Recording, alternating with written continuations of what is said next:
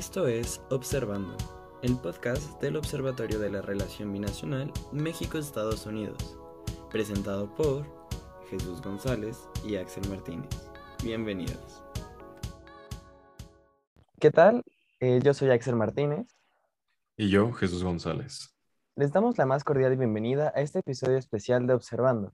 En esta ocasión conversaremos sobre los acontecimientos más recientes relacionados a la demanda presentada por parte del gobierno mexicano contra empresas fabricantes de armas en Estados Unidos.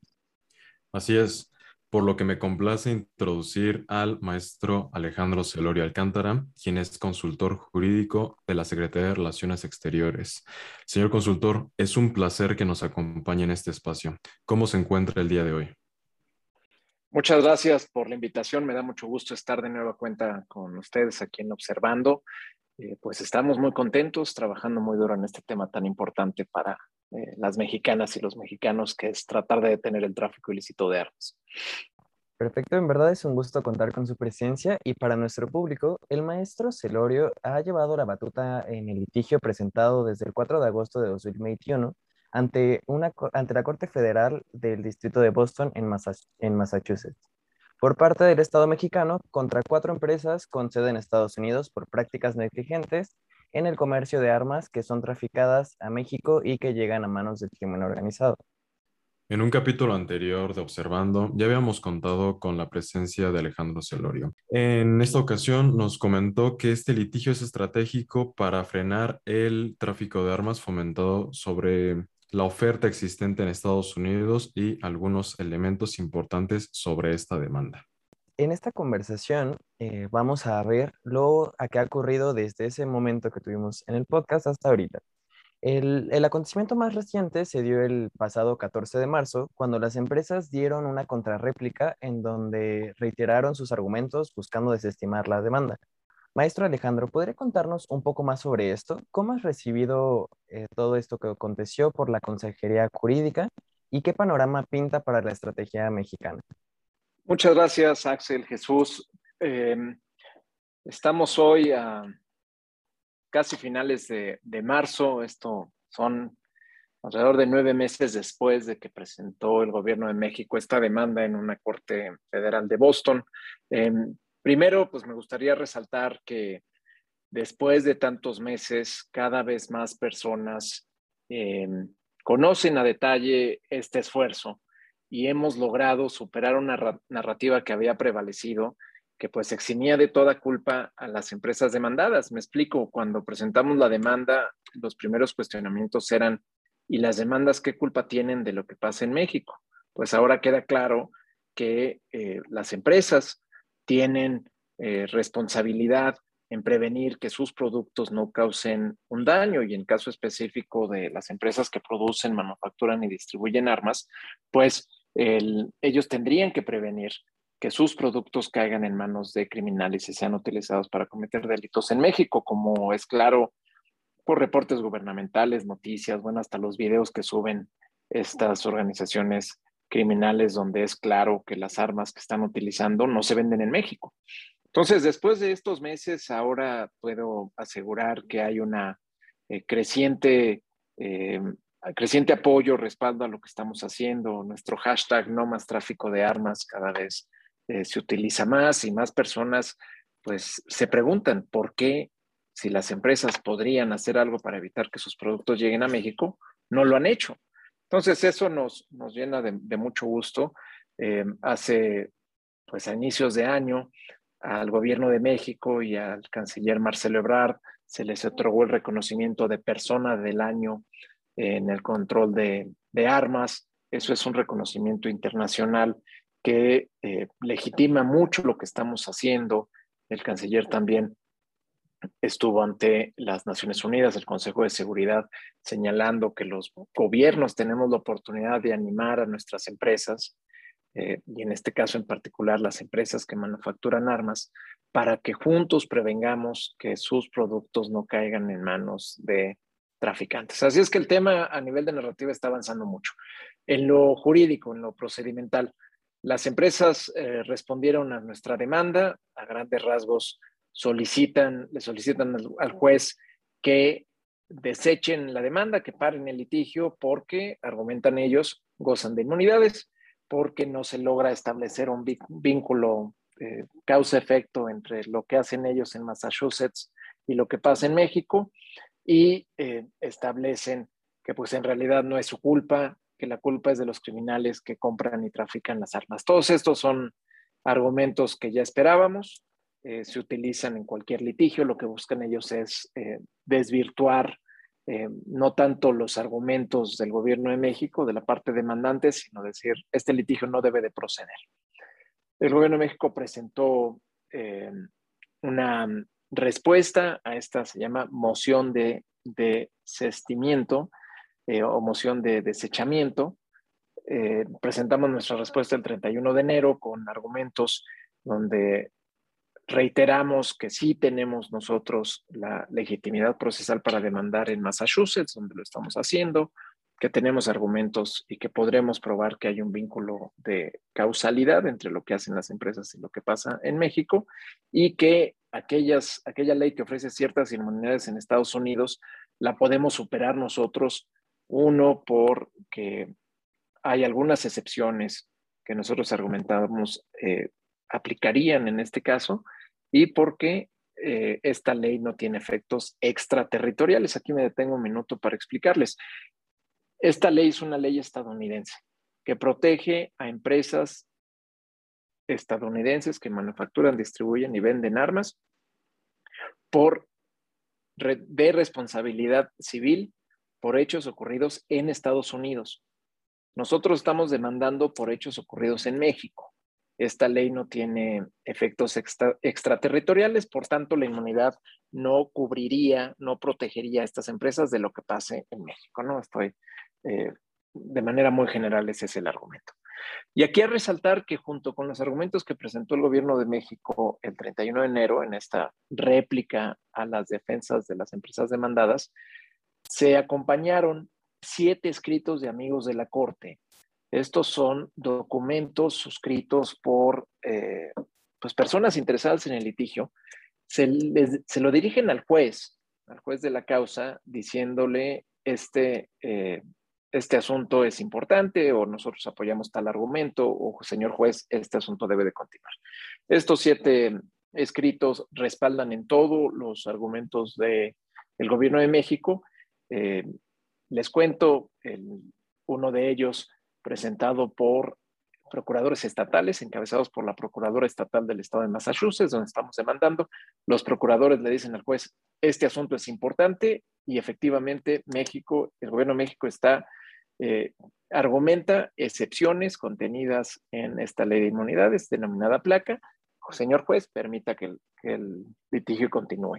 Otro escrito de amigos de la Corte presentado por fiscales de distrito, encabezados por el fiscal de la ciudad de San Francisco, California, y otros, San Diego, Denver, Los Ángeles y algunas ciudades en Texas, 26 fiscales de distrito diciéndole al juez, este asunto es de interés público para los estadounidenses también, porque las armas que salen de, de Estados Unidos de manera ilícita llegan a México estas armas empoderan en toda la extensión de la palabra a los criminales, criminales que producen drogas y trafican con ellas.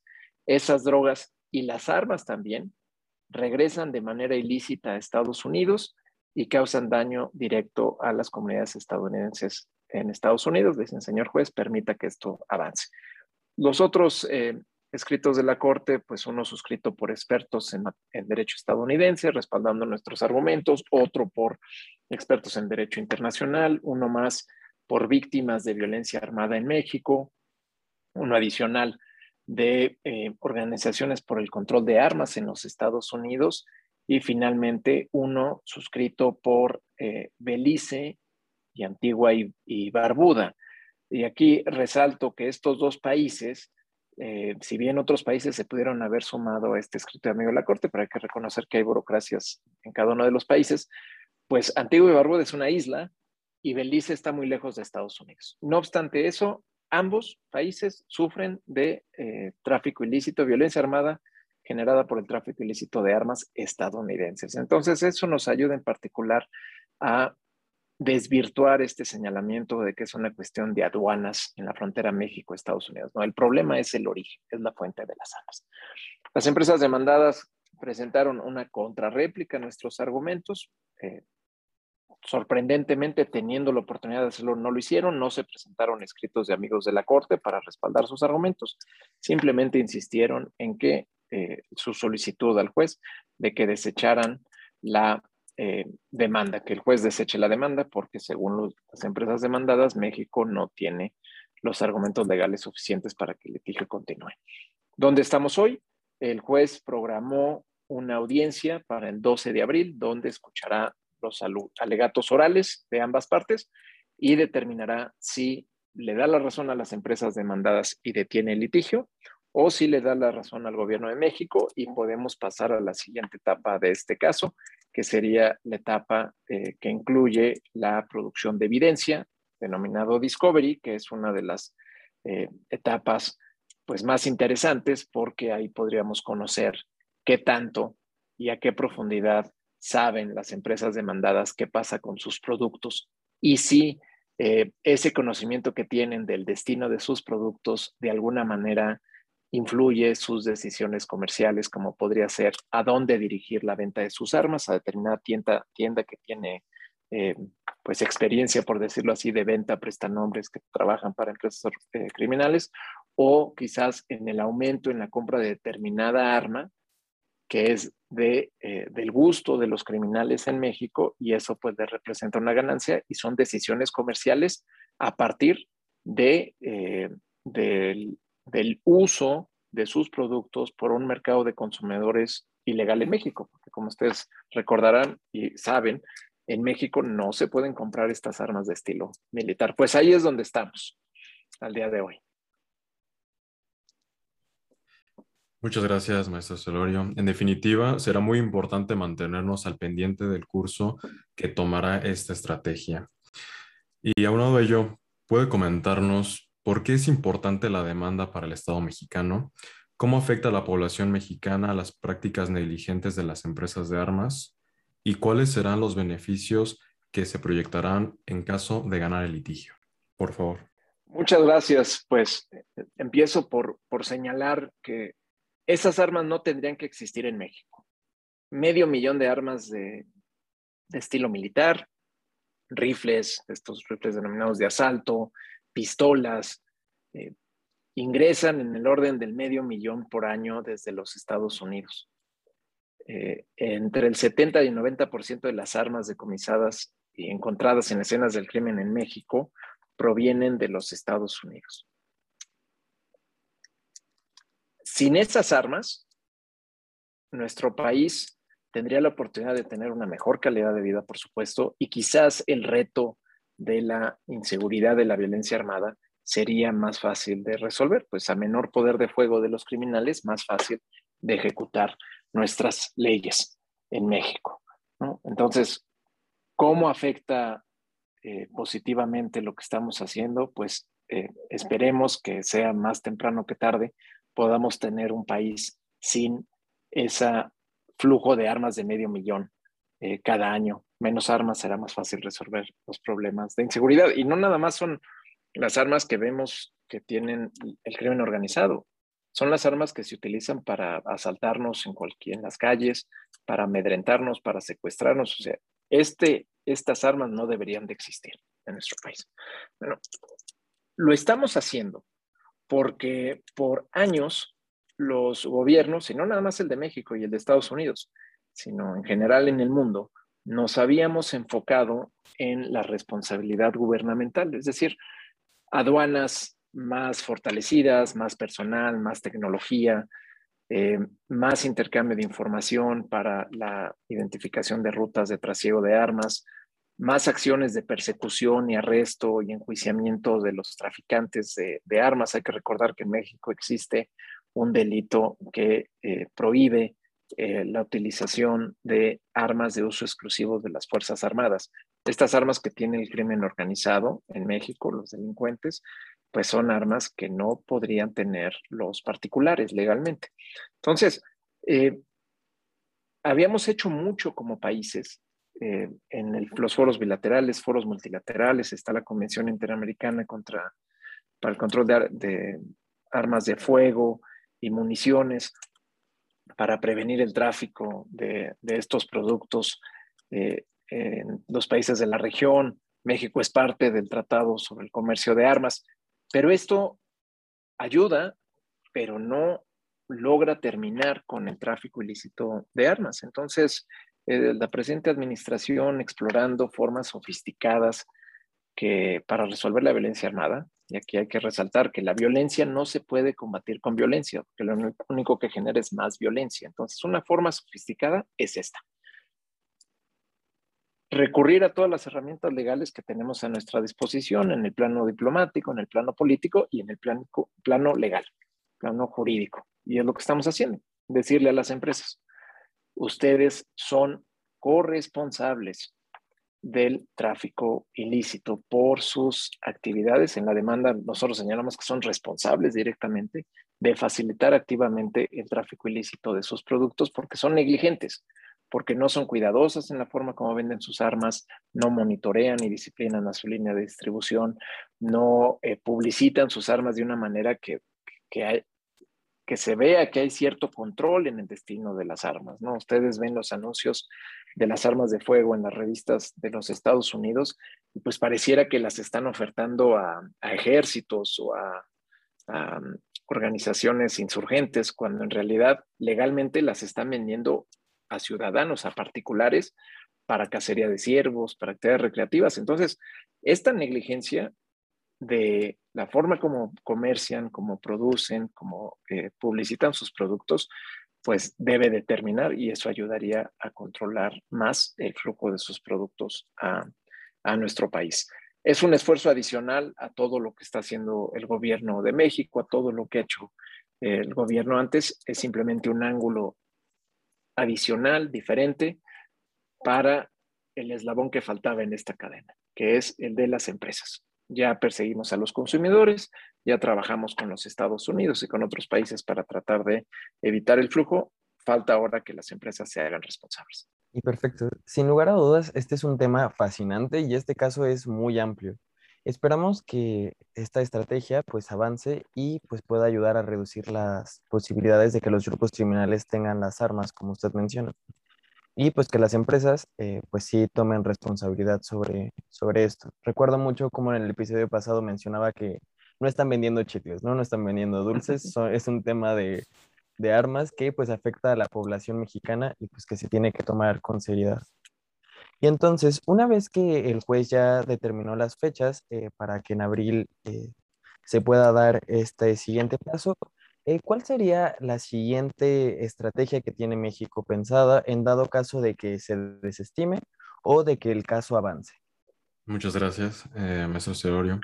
A modo de conclusión, tenemos conocimiento que la Consejería Jurídica ha estado muy activa para sensibilizar a la comunidad en Estados Unidos sobre la demanda. ¿Cuáles son sus impresiones al respecto? ¿Podría comentar al público cuáles son los siguientes pasos? Eh, muchas gracias. Este es un tema que seguramente será de su interés porque son los expertos observadores en, la relación bilateral.